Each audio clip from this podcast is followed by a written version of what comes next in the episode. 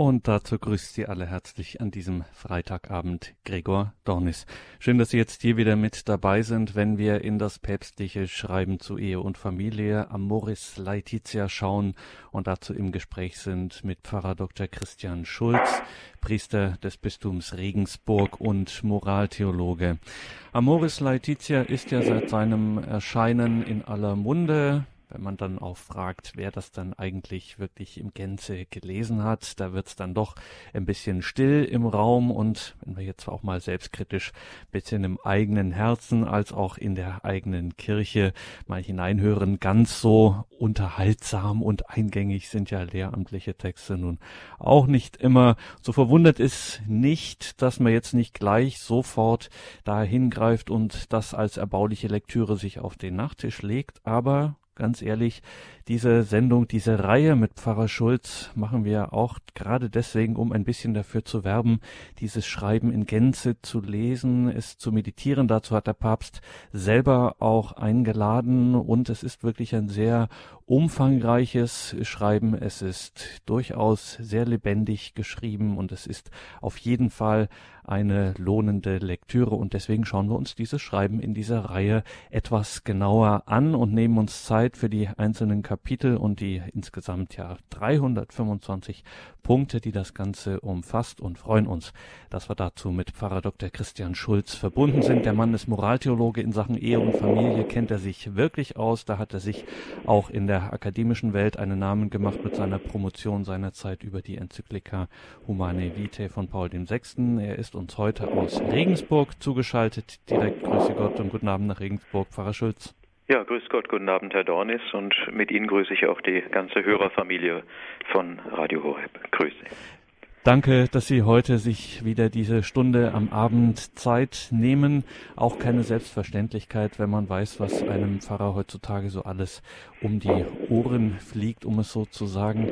Amoris Laetitia, dieses Schreiben vom Papst verfasst auch durchaus in der Einleitung sagte das schon mit einer starken persönlichen Note auch.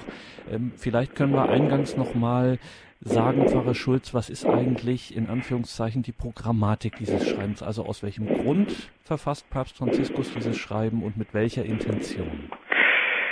Also der Grund ist äh, ganz sicher eine aufmerksame Wahrnehmung des Zustandes von Ehe und Familie, nicht nur in unserer Gesellschaft, sondern überall da, wo Kirche gegenwärtig ist. Und das ist ja global, das ist weltweit. Und äh, einfach die Dringlichkeit, in neue Situationen, in Herausforderungen der Zeit, auch unterschiedlicher Regionen Antworten zu geben ähm, auf das, was nach christlich-katholischem Verständnis Ehe und Familie ausmacht, aber eben nicht nur ein hohes Ideal zu postulieren und damit die Menschen zu konfrontieren, sondern äh, Hilfen anzubieten, wie dieses Ideal auch erreicht werden kann. Und das geht nicht äh, über die Köpfe der Menschen hinweg und auch nicht an den Herzen der Menschen vorbei, sondern muss natürlich mitten im Leben, in der Erfahrungswelt der Betroffenen selbst ansetzen. Und insofern ist dieses äh, Schreiben Amoris Laetitia ja auch entstanden aus einer Sammlung von Erfahrungen. Der synodale Prozess war ja geradezu so angelegt, dass äh, das, was Wahrnehmung ist, einfließt, Diskussionsgrundlage ist gewissermaßen, um dann auch zu ähm, realistischen Einschätzungen der Situation zu gelangen, aber natürlich auch weiterführende Hilfen und Perspektiven anzubieten und zu eröffnen. Ich habe gerade, wenn ich noch auf Ihren einleitenden Gruß zurückkommen kann, ein wenig schmunzeln müssen. Gestern noch durfte ich in meiner Pfarrei einen Vortrag eben zu diesem Schreiben halten. Und eingangs fragte ich, wer von den Anwesenden äh, dieses Dokument denn im Vorfeld gelesen habe. Bis auf den Ruhestandspfarrer meldete sich niemand. Äh, Interesse ist durchaus da, aber tatsächlich wahrscheinlich doch, auch wenn es überall erreichbar ist, zumal im Internet, gibt es eine Hemmschwelle, sich solchen Dokumenten auch zu nähern. Insofern ist es ja ganz gut, wenn es auch Vortragsarbeit gibt oder auch die Möglichkeit eines ersten erschließenden Zugangs, wie wir das ja heute oder überhaupt in dieser Reihe versuchen. Und dann sei das auch gleich am Anfang erwähnt. Also natürlich gibt es dieses Schreiben auch nicht nur bei einem Verlag zum normalen Buchpreis, sondern es gibt es natürlich auch von der Deutschen Bischofskonferenz die berühmten Verlautbarungen des Apostolischen Stuhles. Und ich glaube, es wird derzeit gibt es einen Preis von 60 Cent, den man sich das bei der Bischofskonferenz zukommen lassen kann. Also auch das soll kein Hinderungsgrund sein, wenn man jetzt nicht so im Internet unterwegs ist oder das mit dem Lesen nicht so prickelnd findet im Netz. Das kann man durchaus auch so bestellen und dann lesen, mitnehmen, wohin man will. Im Kapitel 1, Sie haben es gerade gesagt, Pfarrer Schulz, der Papst legt Wert darauf, die vielen Facetten, die vielen Herausforderungen, die vielen konkreten Situationen in diesem Schreiben zu würdigen, in den Blick zu nehmen. Und da haben wir schon beim letzten Mal im Kapitel 1 gesehen, da blickt der Vater ganz klassisch, wie sich das gehört, in so einem Schreiben erstmal in die Grundlagen der Heiligen Schrift und stellt eben da fest, dass das Wort Gottes hier keine abstrakte Auflistung von Normen und Regeln ist, sondern ähm, durch die vielen unterschiedlichen Situationen, die hier ganz konkret als Familiensituationen beschrieben werden, auch das Wort Gottes Wegbegleiter ist in den unterschiedlichsten Situationen und Herausforderungen. Und jetzt im Kapitel 2 wird er tatsächlich konkret und es wird unglaublich viel angesprochen. Überschrieben ist das Kapitel mit die Wirklichkeit und die Herausforderungen der Familie. Was sind denn so Wirklichkeiten und Herausforderungen der Familie, die der Papst hier anspricht? Familie, das ist mal sehr wichtig, das im Auge zu behalten, ist nicht etwas, was äh, kontextlos in der Welt ist, sondern Familie lebt ja immer in wechselseitiger Beziehung zu dem Größeren, zur Gesellschaft und ist damit auch eingebunden in sagen wir, soziokulturelle Prozesse und Entwicklungen. Äh, es wandeln sich die Zeiten, es wandeln sich Umstände im ökonomischen, wirtschaftlichen, im politischen Bereich. Es gibt äh, Einflüsse äh, auf die Gesellschaft durch ideologische, andere philosophische Strömungen, Pluralismus. Und dieses vielfältige Bündel an Beeinflussungen, die auch ganz konkret Familie heute und bleiben wir in unserem gesellschaftlichen Kontext in Mittelwesteuropa oder auch in unserem Land prägen. Äh, da wäre als erstes zum Beispiel das äh, Stichwort des Individualismus zu nennen.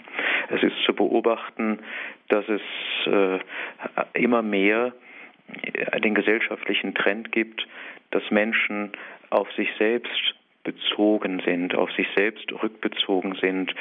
Äh, die positive Seite dieses Prozesses ist natürlich, dass Menschen ihren Freiheitsraum wahrnehmen, auch zur eigenen Entfaltung nutzen, dass das wirklich eine große Chance ist für die menschliche Person. Aber dieser Freiheitsraum kann natürlich auch die Kehrseite mit sich bringen, dass diese Konzentration auf das Ich, dieses sich loslösen von menschlicher Gemeinschaft eine Verkapselung mit sich bringt. Das ist äh, etwas, was gerade in unseren Gesellschaften immer weiter verbreitet ist. Und wenn das jetzt so theoretisch klingt, man kann es sehr deutlich auch, ich denke, im eigenen Umfeld wahrnehmen ich erlebe das immer wieder im Gespräch mit Singles, die ja äh, nicht 20, 25, 30 Jahre alt sind, sondern 40, 45 und vielleicht sogar bis ans Lebensende Singles bleiben, die einerseits formulieren, dass sie doch eine Sehnsucht nach menschlicher Nähe, nach Beziehung, nach Partnerschaft haben, aber im Grunde genommen auch eine Bindungsunfähigkeit, Beziehungsunfähigkeit an den Tag legen. Und das hat, denke ich, ganz viel eben mit diesem hohen Wert äh, des Individualismus zu tun, auch der Selbstverwirklichung im übersteigerten Sinne, aber das bringt eben als Gefahr auch mit sich, dass der andere aus dem Blick verloren wird. Das ist ein Trend, den wir zu beobachten haben. Ein ganz großer Trend. Und Familie, ein wichtiger Punkt, der hier in diesem Lehrschreiben genannt wird, gerät nicht selten, es ist hier so formuliert, zu einem zeitweiligen Aufenthaltsort. Also Familie als etwas, was nur unter dem Gesichtspunkt pragmatischer Erwägung gesehen wird, Nützlichkeitsdenken, Auflösung wirklich tief menschlicher Beziehungen hinein in die Instrumentalisierung familiärer Beziehungen. Äh, man leistet einen Dienst, man ist füreinander da, klar, aber das Ganze doch in einem eher letztlich unverbindlichen Rahmen. Es ist äh, ein Satz, der hier also sehr treffend das Ganze charakterisiert. Ich möchte ihn wörtlich zitieren. Es heißt hier in Kapitel 2, Abschnitt 34, man fürchtet die Einsamkeit, man wünscht sich einen Raum des Schutzes und der Treue, doch zugleich wächst die Furcht, gefangen zu sein durch eine Beziehung, die das Erreichen der persönlichen Bestrebungen zurückstellen könnte. Ich glaube, treffender äh, könnte man das gar nicht auf den Punkt bringen. Und das können wir auch wieder rückbeziehen auf das, was ganz zu Anfang des apostolischen Schreibens eigentlich als positiver Anknüpfungspunkt formuliert worden ist, nämlich, dass gerade in der Jugend immer noch und weiterhin eine tiefe Sehnsucht nach Ehe und Familie wahrzunehmen ist, aber zugleich eben auch eine vielfache Unfähigkeit, gerade diese Werte zu leben, Treue, dauerhafte Beziehung gleichermaßen zu erkennen ist. Und das ist, äh, sagen wir mal, eine, ein Spannungsverhältnis, das aufgelöst werden soll, aber dazu braucht es eben Hilfen, Hilfestellungen. Es wird äh, auch als eine große Herausforderung gesehen, äh, die Verkündigung der Kirche selbst einer kritischen ähm, Reflexion zu unterziehen, äh, sich also zu fragen, wie hat man denn bisher äh, Ehe und Familie in der Verkündigung, in lehramtlichen Dokumenten äh, versucht, den Menschen nahezubringen und damit auch gewinnend für das, was uns wert erscheint zu werden. Und äh, es wird hier in einigen Punkten sehr deutlich gesagt, dass es sicher auch Gewichtungen gegeben hat, die zunächst einmal eher abschreckend waren oder schienen. Eine Hierarchie der Ehezwecke zum Beispiel, wo unter Hinteranstellung äh, des Aspektes der ehelichen Liebe, der Beziehung, auch des Aspektes äh, gelebter, auch lustvoller Sexualität, allein die Fortpflanzung äh, als Zweck der Ehe in den Vordergrund gestellt worden ist. Äh, oder dass Ehe gewissermaßen wie ein monolithischer Block hingestellt wird als etwas ganz und gar Statisches, ohne dass man Ehe auch als Weggemeinschaft betrachtet, als ein Weg hin zur Vollkommenheit und damit auch Entwicklungsschritte positiv wahrnimmt und akzeptiert, aber natürlich auch entsprechende Hilfen bietet, um auf dem gemeinsamen Weg der Eheleute voranzuhelfen.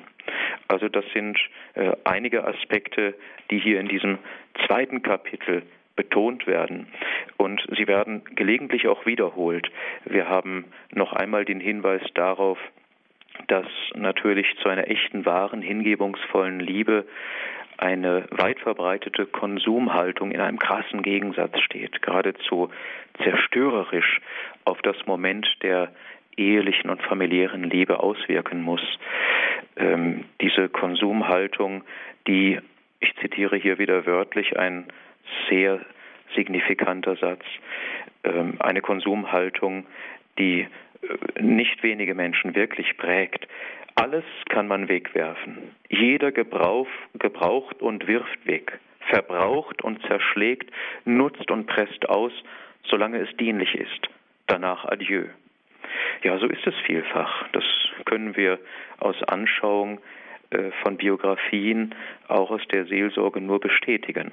Und wir sehen hier, dass es wirklich eine Wechselwirkung zwischen gesamtgesellschaftlichen Trends im Bereich äh, der Wirtschaft, im Bereich des, der Arbeitswelt, im Bereich des Konsumverhaltens und auch äh, der intimsten Beziehung geht.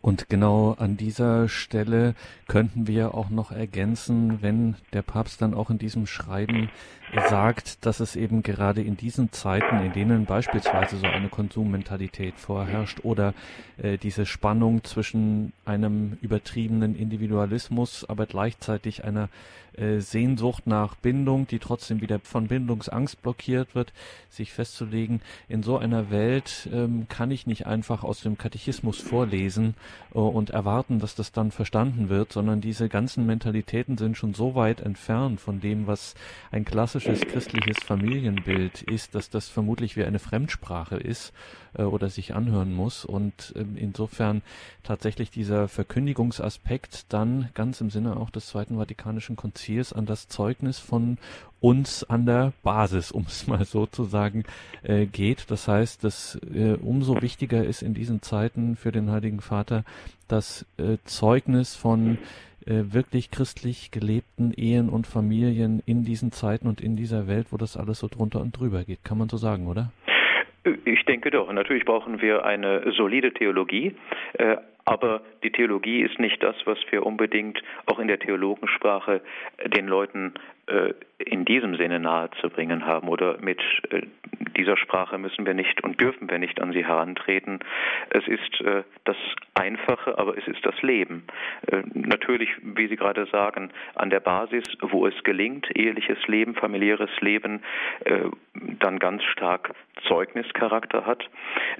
Aber es muss natürlich auch hineinreichen bis in die Verkündigung hinein, bis in die Sprache auch der kirchlichen Dokumente. Und dafür ist Amoris Laetitia wie im Übrigen auch andere Lehrschreiben, Enzykliken, die wir von Franziskus schon geschenkt bekommen haben, sehr deutlich erkennbar.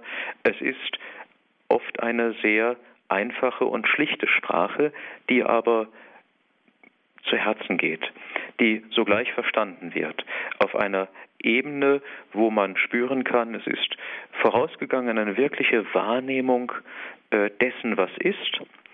Zunächst einmal ein genaues Hinschauen und Hinhören, äh, kein Be- oder Verurteilen, aber dann ein Hineingehen in die Weiterführung. Was können wir aus unserer Überzeugung, aus der Kraft des Evangeliums, aus dem Reichtum der kirchlichen Tradition den Menschen genau in diesem, was ist, anbieten, damit sie nicht in dem stehen bleiben, sondern weitergeführt werden. Und dieses Weiterführen durchzieht auch dieses ganze äh, Schreiben zur Ehe und Familie. Denn ich habe den Eindruck, das Leitmotiv ist vor allem jenes der Begleitung. Also äh, Menschen nahe zu kommen und sie auf ihrem Weg zu begleiten. Und da geht es auch bei dieser Begleitung, ähm, das ist auch immer wiederkehrend als Motiv in diesem Schreiben und in, auch in diesem Kapitel. Es geht nicht einfach nur um den gesunden Seelenhaushalt, nennen wir es so, sondern das Ganze ist auch immer gekoppelt mit dem Verweis eben auf die christliche Ehe, dass hier auch der Ort der Weitergabe des Glaubens, die Familie und eben auch deshalb so wichtig in der Begleitung. Viele, viele Motive gibt es in diesem äh, Kapitel 2. Also Papst Franziskus erweist sich mal wieder als ein Gesellschaftskritiker, als ein Globalisierungs- und Ideologiekritiker äh, mit vielem, äh, viele Motive tauchen da auf, die können wir hier alle gar nicht unterbringen. Über auf eins müssten wir vielleicht noch zu sprechen kommen, weil das auch ihm immer wieder auch in der Öffentlichkeit vorgeworfen wird. Im Punkt 56 dieses Kapitels, da äußert er sich ebenfalls sehr kritisch und sehr harsch, könnte man auch sagen, zur Gender-Theorie und verurteilt das. Jetzt haben wir einen Moraltheologen am Apparat, den könnten wir mal fragen, was hat eigentlich die Kirche für ein Problem, wenn sie immer so mehr oder weniger äh, offiziell ähm, auf der Gender-Theorie, dem sogenannten Gender-Mainstreaming, äh, sich darüber beschwert. Was ist da genau das Problem für die Kirche? Also zuvor noch äh, nicht nur mit diesem Dokument, sondern in vielen Ansprachen, die wir von Papst Franziskus kennen, hat er sich, wie Sie sagten, harsch gegen die sogenannte Gender-Ideologie gewandt. Also ganz, ganz deutlich und hat das als eine der größten Gefährdungen für den Menschen an sich und für unsere Gesellschaft überhaupt gekennzeichnet. Worin liegt die Gefahr? Äh, vielleicht fangen wir bei den Begriffen einmal an, damit das auch allen deutlich wird, worum es im letzten geht. Gender ist im Grunde der Begriff für das, was wir unter soziokulturell geprägte Geschlechterrolle oder Geschlechtereigenschaften verstehen. Und äh, dem gegenüber steht der Begriff Sex, das ist das biologische Geschlecht.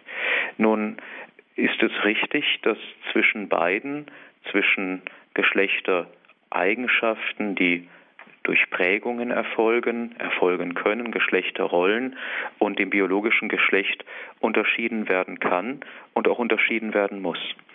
Aber das, womit wir es äh, seit geraumer Zeit zu tun haben, äh, ist eine Ideologie, die beide in solcher Art voneinander trennt, dass letztlich das biologische Geschlecht vollkommen eingeebnet wird und gar keine Rolle mehr spielen darf und spielen soll.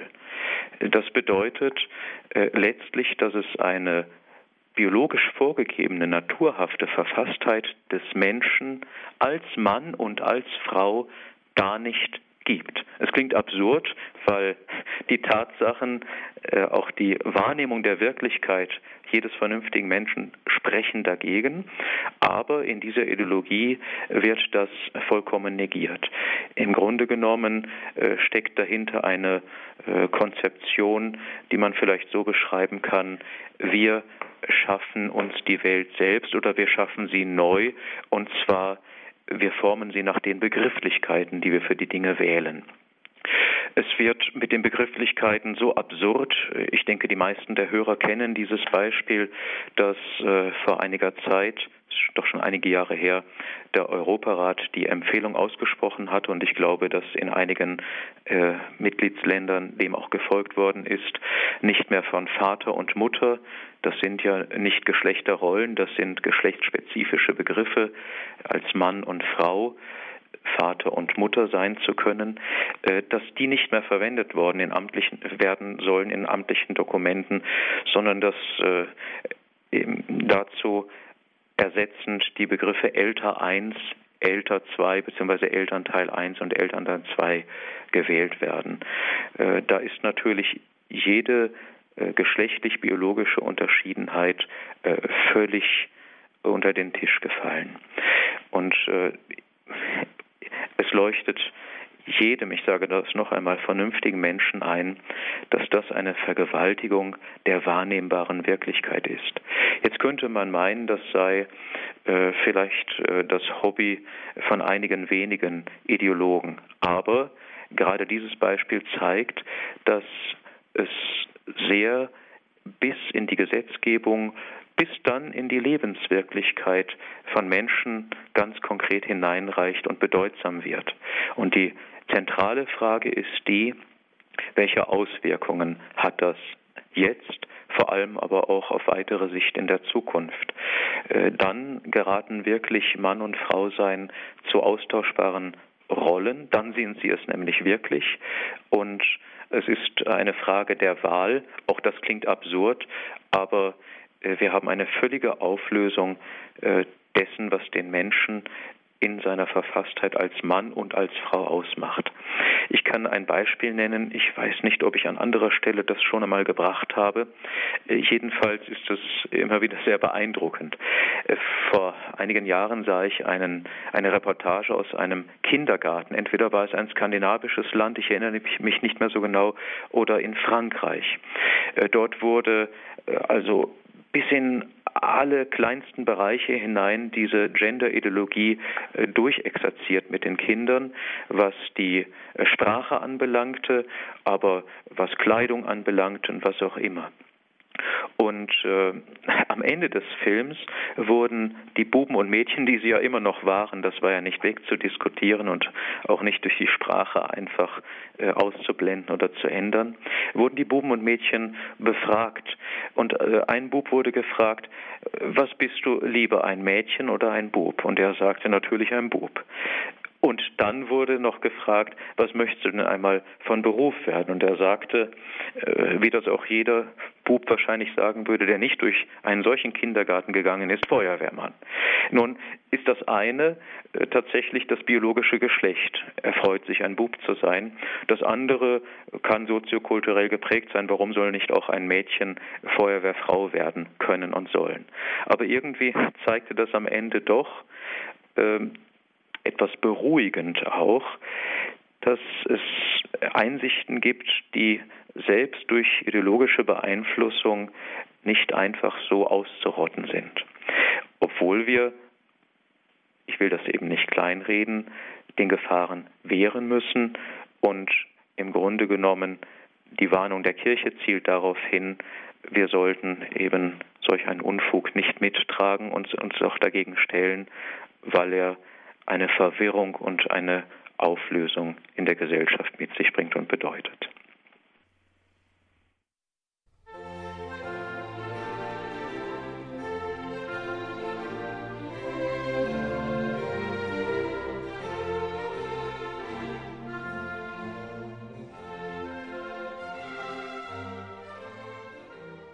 Amoris Laetitia, das nach synodale päpstliche Schreiben zu Ehe und Familie, heute wieder Thema in der Credo-Sendung bei Radio Horeb und Radio Maria und auch heute wieder sind wir dazu verbunden mit Pfarrer Dr. Christian Schulz aus Regensburg mit ihm sprechen wir über dieses Schreiben, können hier, das sei jetzt auch nochmal gesagt, nicht auf jeden einzelnen Aspekt dieses Schreibens eingehen. Das ist einfach logistisch und für den Rahmen einer solchen Sendung hier unmöglich. Dafür ist es viel zu reich und deswegen auch hier an dieser Stelle nochmal die Empfehlung und ja, die Empfehlung, dieses Schreiben zu lesen.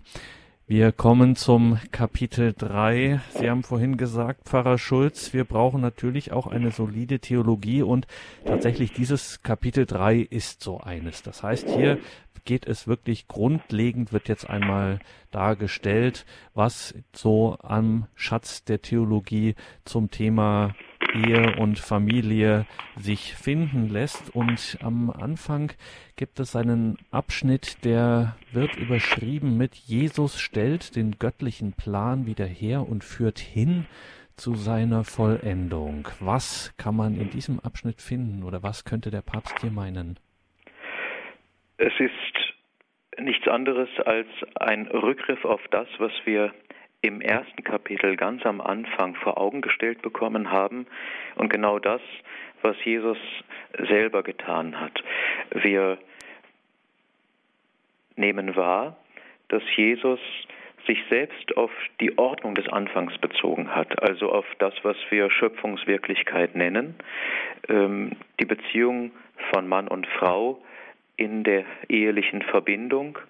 Und er hat im Kontext der Ablehnung der Ehescheidung diesen Bezug gewählt und deutlich gemacht, dass eben die Verbindung zwischen Mann und Frau eine solche Unauflöslichkeit hat, dass sie eben von Gott gegeben und gewollt ist. Und diese Verbindung erhält durch Jesus in diesem Blickwinkel eine ganz neue tiefe Dimension und Festigkeit, eben entgegen dem, was offensichtlich in der gefallenen Ordnung, gefallenen Schöpfung möglich war, dass Mose aus Gründen der Hartherzigkeit die ähm, Auflösung der Ehe, die Ehescheidung erlaubt hatte, Mose und das Gesetz. Also so gesehen handelt es sich um eine Wiederherstellung des Ursprünglichen, aber eben auch um eine äh, Verbindung aus dem Glauben der Kirche heraus äh, der Ehe, der Verbindung von Mann und Frau mit Christus selbst. Das ist dann die sakramentale Dimension, das, was wir unter christlich-sakramentaler Ehe verstehen. Das ist natürlich, kann man das beides nicht voneinander trennen, aber es ist ja schon doch irgendwie verschieden. Wenn jetzt diese sakramentale Dimension dazukommt. Also das nächste, der nächste Unterabschnitt ist ja auch tatsächlich dem Sakrament der Ehe dann gewidmet, was fragen wir den Moraltheologen auch mal ganz allgemein, Christian Schulz. diese Sakramentalität der Ehe, die Ehe quasi als ein Heilsweg, eine Brücke zur Heiligkeit. Was bedeutet das? Wie, wie kann ich mir das konkret vorstellen? Das innerste Moment von der Schöpfungsordnung her der Ehe, der ehelichen Verbindung ist äh, das Prinzip der Liebe, der Hingabe, des sich gegenseitig Schenkens und Empfangens. Das ist auf der natürlichen Grundlage äh, ohne Zweifel auch gegeben und möglich. Wir haben, wenn wir vom Sakrament der Ehe sprechen, eben diese untrennbare Verknüpfung der menschlichen ehelichen Gemeinschaft mit Christus. Wir sagen, dass es einmal im Sakrament die Seite des äh, Zeichens gibt, also das, was abgebildet wird durch äh, die Eheleute konkret. Und das ist, wenn wir auf den Epheserbrief beispielsweise zurückgreifen, nach dem Verständnis der Kirche äh, das Bundesverhältnis Christi zu seiner Kirche. Das ist das Liebesverhältnis, die vollkommene Hingabe, die auch das Kreuz einschließt. Und das ist jene vertiefte Sichtweise von Liebe, die wir untrennbar verbunden sehen, eben mit dem Verständnis der christlichen Ehe, der Ehe zwischen zwei Getauften. Das wäre der eine Aspekt, der zum Sakrament gehört. Der andere Aspekt ist jener äh, der Gnade. Äh, jedes Sakrament ist mit Vermittlung von Gnade verbunden. Vielleicht ganz einfach gesprochen, äh, Gnade bedeutet Entgegenkommen Gottes, um uns zu helfen, äh, einmal in den Himmel zu finden. Ganz, ganz einfach gesprochen. Und das Ziel ist die Anschauung, die ewige Gemeinschaft mit Gott. Das letzte Ziel ist das absolute Eingehen in die Liebe schlechthin. Und so gesehen bedeutet in der Gnade leben, sich immer mehr selbst auf den Weg der Liebe zu machen und in der Liebe zu wachsen und zu reifen. Und wenn wir so verbunden mit dem Begriff des Sakramentes und der Gnade äh, das Moment der Liebe verknüpft sehen, dann geht uns fast von alleine auf, dass es fast keinen besseren Ort geben kann für das Deutlichmachen, was Liebe bewirkt, als der Ort der Ehe und der familiären Gemeinschaft. Denn hier äh, sind Menschen eben so miteinander verknüpft, verbunden, dass sie gerufen sind, äh, miteinander täglich Liebe zu leben und zu teilen nicht stehen zu bleiben, auf einem bestimmten Niveau an ihrer Vervollkommnung zu arbeiten. Äh, und die ganzen Aspekte, Facetten einer wirklich christlichen Liebe werden hier nicht nur deutlich und sollen sichtbar werden, sondern werden herausgefordert, geprüft. Äh, manchmal gibt es Rückschläge, aber eben wenn man sich der Gnade, dem Entgegenkommen Gottes im Glauben öffnet, also mitwirkt mit dem, was einem im Ehesakrament auch von Gottes Seite her zugesagt ist, dann ist Gelingen und Voranschreiten auf diesem Weg auch möglich.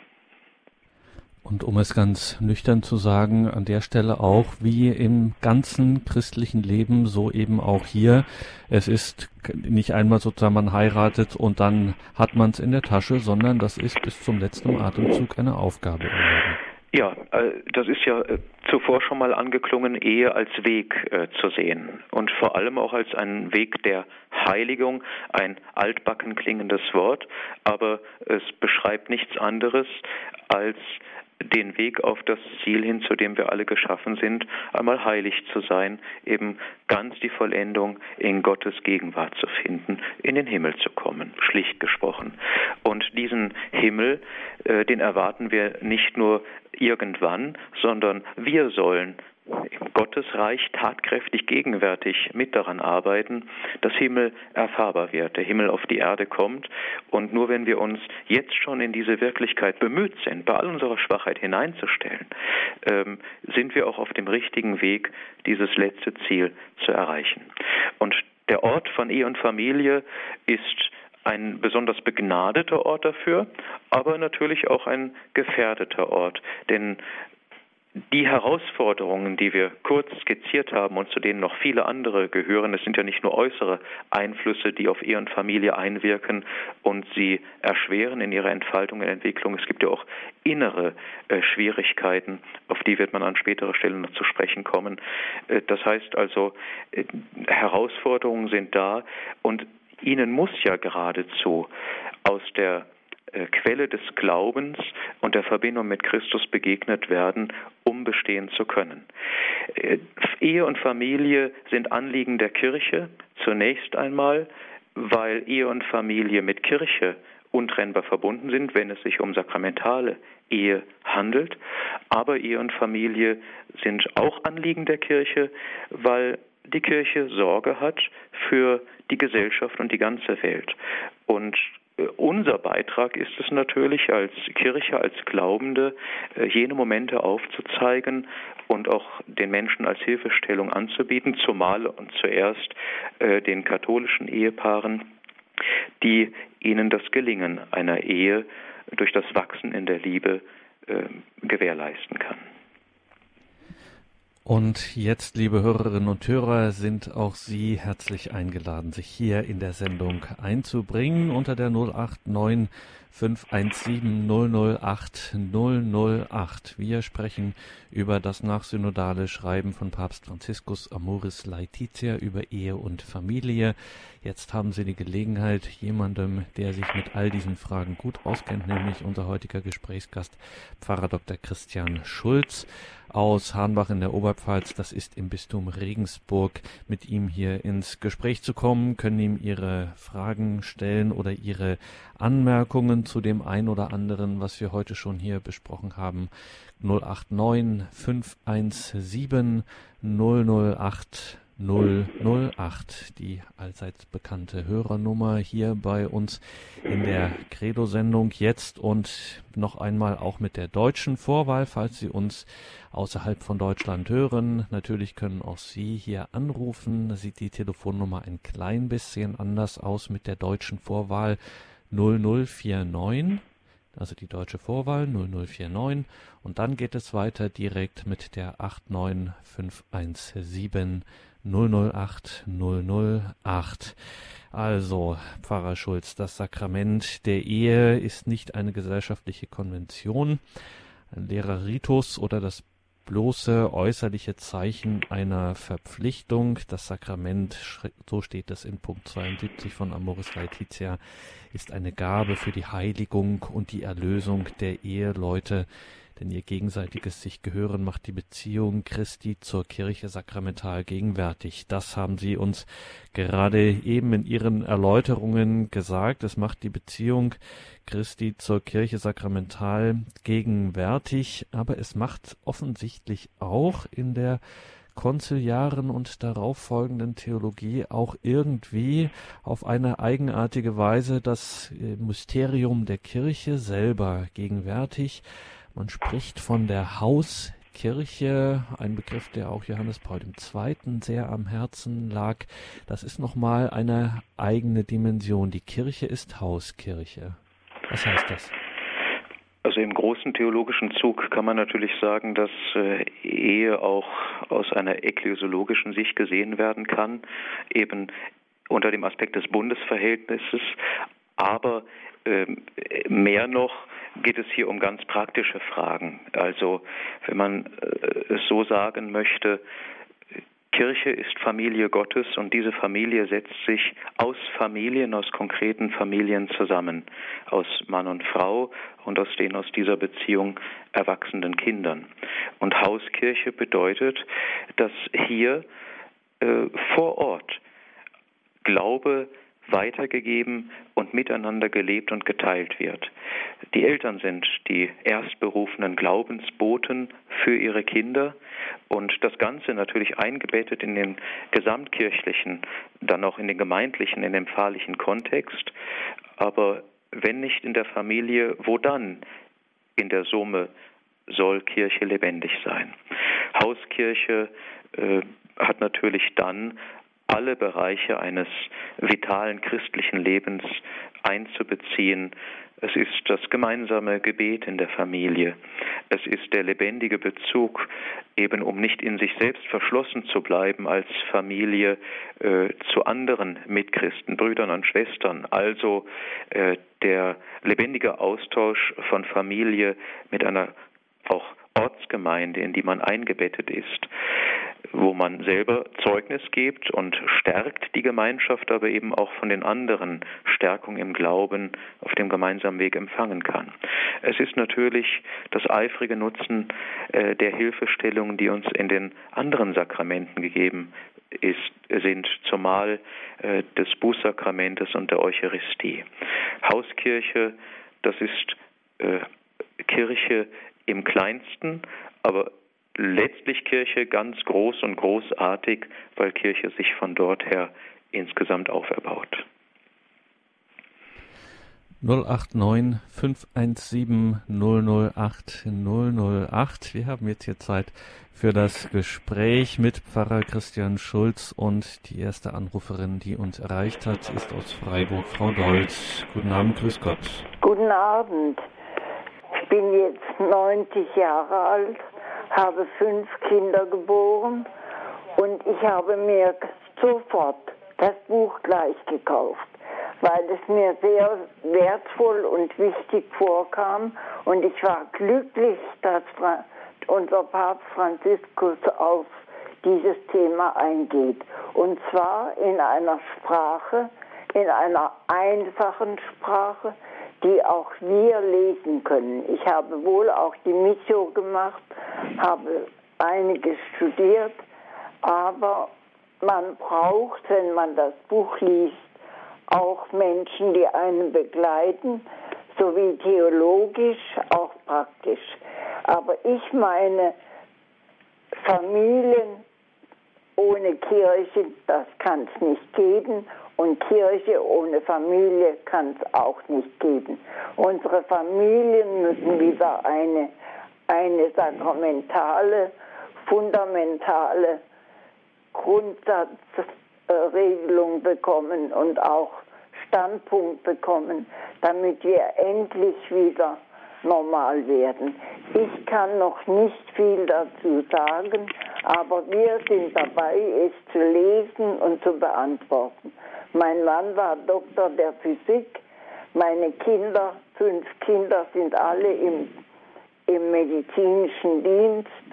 Wir alle versuchen, dieses Buch zu lesen und auch zu verstehen. Aber ich bitte, dass Menschen gefunden werden, die uns helfen, diese Worte, wie Sie jetzt, Herr Dr. Schulz, uns zu erklären und uns aufmerksam zu machen auf die Wichtigkeiten. Ich danke Ihnen von Herzen. Das ist alles, was ich heute Abend sagen kann. Und dass ich ja, glücklich bin, dass es das gibt. Dankeschön, Frau Dold, und dann alles Gute für Sie. Pfarrer Schulz, da haben wir ein ganz großes, ja, Sie wollten schon was darauf entgegnen. Ja, äh, zum einen vergelt's Gott auch für Ihren Hinweis auf die einfache und eingängliche Sprache. Ich hatte das ja auch schon erwähnt. Ich muss in aller Demut sagen, wenn ich einen durchgehenden Vortrag über dieses Schreiben halte, ist es wahrscheinlich nicht so schön und so eingängig, wie wenn man die Schrift selber liest. Also sehe ich meinen Dienst tatsächlich vor allem darin, Hinweise zu geben, Punkte zu nennen und vor allem den Anreiz zu bringen, äh, das selber zu lesen und zu studieren. Sie tun das, alle Achtung, auch in ihrem hohen Alter. Vergelt's Gott für das Zeugnis, das Sie gegeben haben. Und natürlich haben Sie vollkommen recht, keine Kirche ohne Familien und keine christliche Familie ohne Einbettung in den Glauben und in die Hilfestellung der Kirche selbst. Wenn wir das so formulieren, dann sind wir natürlich unweigerlich auch mit einer grundsätzlichen Problematik konfrontiert. Wir können nicht wie aus einem Steinbruch gewissermaßen äh, den Bereich von Ehe und Familie herauslösen und ihn als ein Eigenthema, als ein Eigenproblem versuchen zu bearbeiten, sondern wir müssen natürlich sehen, dass das Ganze in einer Wechselwirkung auch mit der Frage des Glaubens, des Nichtglaubens, des praktizierten oder nicht praktizierten Glaubens untrennbar verbunden ist. Und insofern ist Ehe und Familie auch zwingend ein ganz zentrales Anliegen eben in den spezifischen Herausforderungen äh, der äh, Neuevangelisierung, mit der wir uns ja auf der Agenda schon seit etlichen Jahren auch beschäftigen.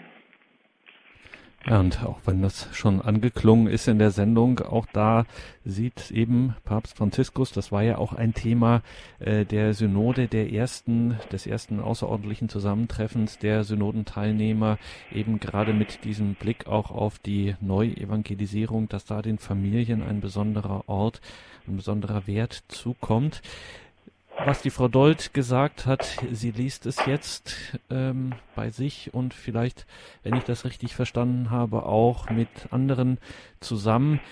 Könnte man auch schon sagen, dass hier etwas anklingt, dass wir das uns eigentlich auch so ein bisschen abgewöhnt haben, dass wir mit unseren familiären Schwierigkeiten, auf darauf kommt ja das Schreiben auch noch zu sprechen, jetzt waren wir heute sehr stark auch in der Theologie unterwegs, aber dass man in Schwierigkeiten jetzt auch immer weniger heutzutage einfach sakramentale Hilfe sucht, sprich damit zum Priester geht, sondern erstmal zum Therapeuten.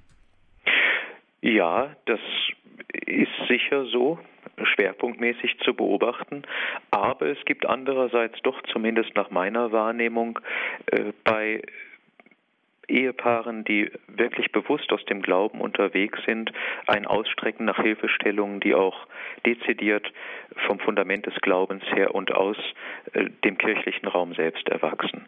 Es gibt ja äh, auch schon seit einiger Zeit nicht mehr nur Einzelexerzitien, sondern ganz, ganz bewusst Paarexerzitien zum Beispiel.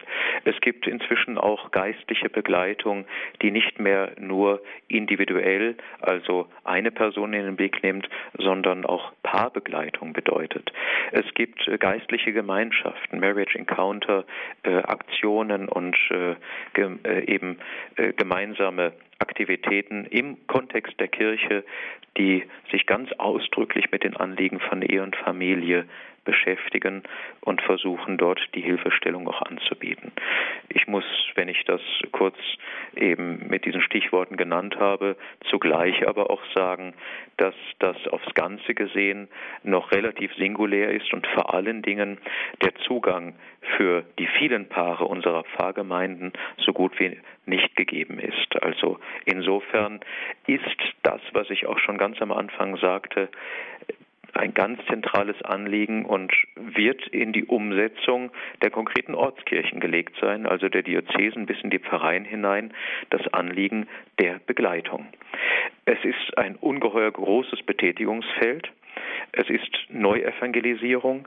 Äh, wie das in Angriff genommen werden kann, auch bei den personellen Ressourcen, die wir haben, ich vermag das nicht zu beantworten. Ich bin gespannt, wie da auch die Überlegungen äh, in unseren Diözesen aussehen werden, wie man aufgestellt sein wird, äh, was es da für Konzepte und Ideen gibt.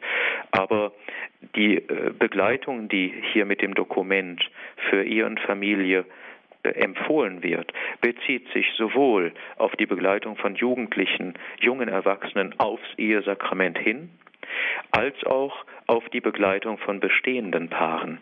Äh, und das ist natürlich im Grunde genommen eine fast oder man muss es sogar so sagen, lebenslange seelsorgerisch-pastorale persönliche Begleitung, die anempfohlen wird. Natürlich muss es nicht immer in Gesprächen, die langwierig sind, geschehen, aber vielleicht doch auch eine ganz wichtige Überlegung, die uns in den Vereinen in der näheren Zukunft zu beschäftigen hat.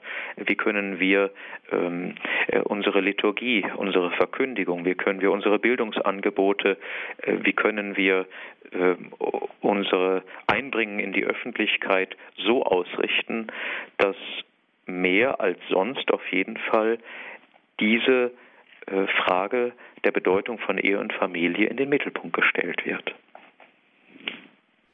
Und wenn wir jetzt schon im dritten Kapitel von Amoris Laetitia sind und da eben auch ein paar grundsätzliche theologische Aspekte betrachten. Etwas, was tatsächlich auch in der katholischen Tradition eine geistliche, eine spirituelle Bedeutung hat, was man eigentlich doch schlicht für ein ganz profanes, natürliches Geschehen halten könnte auf den ersten Blick. Das wird hier sehr stark geistlich ähm, durchdacht und wird auch vom spielt im Glauben, im Inhalt des Glaubens eine äh, markante Rolle, nämlich die Weitergabe des Lebens durch die Eheleute. Pfarrer Schulz, ganz grundlegend, was, was hat die Kirche da so Geistliches dran zu lesen an dieser Weitergabe des Lebens, der Geschlechtlichkeit? Es ist nichts anderes als das Mitwirken mit dem Schöpfer selber. Die Weitergabe des Lebens ist eine erhabene, eine große Aufgabe. Man kann nur mit heiligem Staunen auch immer wieder vor dem Geschenk des Lebens stehen. Und wenn man sich vergegenwärtigt, dass Mann und Frau dass Eheleute dazu berufen sind, in der geschlechtlichen Begegnung neues Leben zu zeugen, nicht zu machen, das vermögen sie nicht, aber zu zeugen, äh, und zwar von Gott als Werkzeug in Anspruch genommen, wenn man das so ausdrücken mag, dann ist das etwas ganz, ganz Großartiges und letztlich auch ein von religiösem Ernst und auch von einer spirituellen Dimension durchwirktes Geschehen. Und das gilt, jetzt könnte man zum Beispiel in den Punkt 88 schauen, des Schreibens, da wird das nochmal, sozusagen wirkt sich das weiter aus. Es wird der Abschlusstext der Synode zitiert, die Schönheit des gegenseitigen und unverdienten Geschenks die Freude über das Leben, das geboren wird und die liebevolle Fürsorge aller Mitglieder von den Kindern bis zu den alten Menschen sind einige der Früchte, die die Antwort auf die Berufung der Familie einzigartig und unersetzlich machen.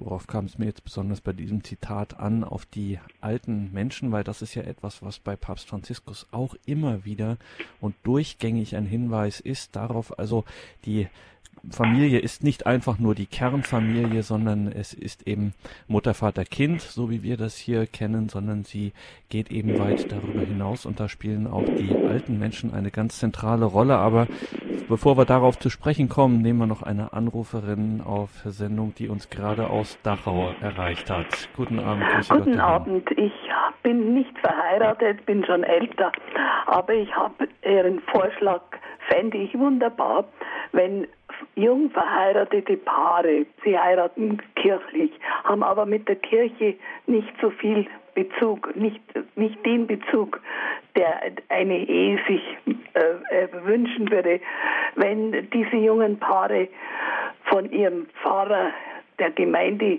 ab und zu aufgesucht werden würden, so quasi eine Nachsorge ich habe habe einige Fälle, wo die Ehe etwas kriselt, wo ich mir denke, wenn, wenn, wenn ein Geistlicher da vielleicht zur Rate käme, äh, wäre es äh, sehr äh, erfreulich für die jungen Leute. Das ist meine kurze Anmerkung. Danke sehr. Ja, danke Ihnen für den Anruf. Dabei ist mir gerade, als Sie das so noch einmal gesagt haben, auch durch den Kopf gegangen, Pfarrer Schulz dieses, was wir immer sagen, das große Ideal der Ehe von einem Geschenk und diese Sakramentalität, das empfinden viele als Last, aber vielleicht kann gerade das auch in den Krisensituationen einfach ein bisschen, sagen wir mal, Druck aus dem Kessel nehmen, das jetzt alles selber bewältigen zu müssen und sich wieder ein bisschen einen Schritt zurücknehmen zu können und äh, sich auf diese Wirklichkeit zu konzentrieren, das ist Geschenk, das kommt von woanders her, dass wir können uns jetzt auch ein bisschen zurücknehmen und sozusagen dadurch ein bisschen bisschen diesen Druck rauszunehmen, wir müssen es jetzt unbedingt selber richten und uns da am Riemen reißen und all diese Dinge. Ja, das ist die Einladung auch zu einem Vertrauen. Äh, wir haben äh, den Aspekt der Gnade genannt, äh, dass auch, wenn man sich im Glauben öffnet, vieles aus der Kraft des Glaubens auch durch das Wirken Gottes in einer Ehe wieder gut geführt oder auch wirklich ins Lot kommen kann. Es ist die Frage des offenen Herzens auch für diese übernatürliche Wirklichkeit, die mit der sakramentalen Ehe verknüpft und untrennbar verbunden ist, ja. Äh, Geschenk empfangen. Aber äh, Druck wird auch insofern herausgenommen, als dass man sagen muss, dass auch die Ehe bei aller Liebe, ich sage das mal so, nicht der Ort des vollkommen vollendeten Glücks ist, sondern Ehe ist immer noch zu relativieren äh, vor dem Hintergrund, dass wir die Vollendung all unserer Sehnsüchte, die Stillung all unseres Lebensdurstes und Hungers äh, allein in Gott zu finden vermögen. Und das wird einmal geschenkt werden. Ehe ist in diesem Sinne eheliche Liebe, wenn sie gelingt, wenn sie gut gelingt, umso mehr ein Vorgeschmack auf das, was wir erwarten dürfen. Aber wenn wir uns das bewusst halten, dann wissen wir eben auch, dass wir vom jeweils anderen in der Ehe nicht gar alles erwarten dürfen. Auch eine Entlastung wie im ganzen christlichen Leben und Glauben auch das irdische Pilgern ist kein Selbstzweck, sondern es ist tatsächlich der Pilgerweg zu den ewigen Wohnungen, die wir dann hoffentlich auch erreichen. Ja, Danke auf jeden Fall für Ihren Anruf der Anruferin nach Dachau. Ich wollte noch auf dieses Thema zu sprechen kommen. Die Alten, das ist für den Papst ein großes Thema, dass er mal sagt, vergesst untereinander die Generationen nicht. Also nicht die jetzt gerade äh, frisch vermählt sind und jetzt die Kinder großziehen und wo das alles so tobt und zentral ist und wo jeden Tag äh, ganz laut was passiert, sondern er sagt, es ist, es ist Familie, ist auch, lebt auch davon, von der Erfahrung, von dem Erfahrungsschatz, der mitgebracht wird und von dem, was eben über eine Generation jetzt äh, auch noch hinausgeht. Die alten Menschen sind ein wertvoller, äh, ein unverzichtbarer äh, Beitrag dann auch für die nachfolgenden Generationen. Das ist ja gerade auch in unserer Gesellschaft, äh, ist das ja auch schon allein schon von den Gegebenheiten der Familien oft schon nicht mehr so, dann ziehen die Kinder weg und die sind hier und die sind da und man sieht sich vielleicht zu den Feiertagen oder ähnliches. Da hat er auch ein, ein ordentliches gesellschaftskritisches Potenzial wieder mal drin in seinen Texten und Gedanken. Ja, die Alten sind per se natürlich gegenwärtig lebendiges Gedächtnis unserer Gesellschaft, äh, von dem wir Nutzen haben und lernen und an dem wir partizipieren können. Äh, und es wird natürlich an dem anderen Ende, wenn man so will, des menschlichen Lebens deutlich, dass bis in unsere Familien natürlich auch der Kampfplatz ähm, tobt. Wie gehen wir mit dem Leben um? Nicht nur am Beginn des menschlichen Lebens und noch am Ende. Äh, gibt es Sorge, gibt es Liebe, gibt es Pflege, gibt es Begleitung bis in den Tod hinein? Haben unsere Alten also auch noch einen würdigen Platz im Kontext äh, der Familien? Oder ragt hier auch schon, und das ist ohne Zweifel wahrnehmbar, mitunter die Mentalität einer Wegwerfgesellschaft hinein? Auch ein Motiv, das beim Papst immer wieder auftaucht. Jetzt haben wir, glaube ich, noch eine Anruferin, einen Anrufer in der Leitung. Nein, ich sehe nicht. Es ist auch 21 Uhr und 31 geworden. Die Zeit neigt sich langsam dem Ende entgegen. Danke für heute, Pfarrer Schulz. Das nächste Mal werden wir dann vor allem das Kapitel 4 betrachten, dieses Schreibens Amoris Laetitia und so viele liebe Hörerinnen und Hörer sei jetzt schon verraten, dass es wirklich vielleicht der Höhepunkt des ganzen Schreibens ist. Eine unglaublich tiefe spirituelle geistliche Betrachtung des sogenannten Hohen Liedes der Liebe bei Paulus. Also das dürfen Sie nicht verpassen. Am 29. Dezember in zwei Monaten machen wir da hier mitten in der Weihnachtsoktav weiter mit diesem Schreiben und schauen auf das Kapitel 4 von Amoris Laetitia. Um 21.40 Uhr geht es hier weiter mit dem Gebet. Wir beten das Nachtgebet der Kirche, die komplett. Dazu dann wieder Helmut Hartmann, der Sie durch das Programm begleitet. Ihm sei vor allem Dank für die Regie in der heutigen Sendung. Wie gesagt, er begleitet Sie jetzt weiter hier durch das Programm. Mein Name ist Gregor Dornis. Ich freue mich, wenn Sie auch in der nächsten Credo-Sendung wieder mit dabei sind. Und wir lassen natürlich Pfarrer Schulz heute nicht gehen, ohne ihn nicht zuvor um das Gebet gebeten zu haben. Noch ein Zitat aus Amoris Laetitia. Der Heilige Vater zitiert den heiligen Kardinal Robert Bellarmin, der geschrieben hat, das Faktum, dass ein einziger sich mit einer einzigen in einem unauflöslichen Bund vereint, so dass sie sich nicht mehr trennen können, was immer für Schwierigkeiten auch bestehen mögen. Das kann es nicht geben ohne ein großes Mysterium. Und dieses große Mysterium davon ist eben bei Ehe und Familie immer die Rede. Und dieses große Mysterium, das haben wir heute schon angedeutet, wenn wir weiter in dieses Schreiben Amoris Laetitia blicken werden in den nächsten Sendungen dazu, dann werden wir sehen, dass hier die Anfechtungen sehr, sehr groß sind. Auch heute kam das hier zur Sprache. Umso mehr ist es wichtig, dass wir gestärkt werden. Und darum bitten wir Sie, Pfarrer Schulz, jetzt zum Abschluss der Sendung um Ihre Stärkung, um den Segen. Ja, es ist zusammengefasst in der Liebe schlechthin und die Liebe ist der dreifaltige Gott und deshalb ist man in seinem Segen bestens aufgehoben und eingebettet. Der Herr sei mit euch. Und mit deinem Geiste. Auf die Fürsprache der allerseligsten Jungfrau und Gottesmutter Maria und auf die Fürbitte der heiligen Apostel Simon und Judas Thaddäus. Segne und behüte euch und bewahre vor allem euch in Ehe und Familie in seiner Liebe und führe euch einmal in die Herrlichkeit der Vollendung. Gott, der Vater und der Sohn und der Heilige Geist. Amen. Gelobt sei Jesus Christus. In Ewigkeit. Amen.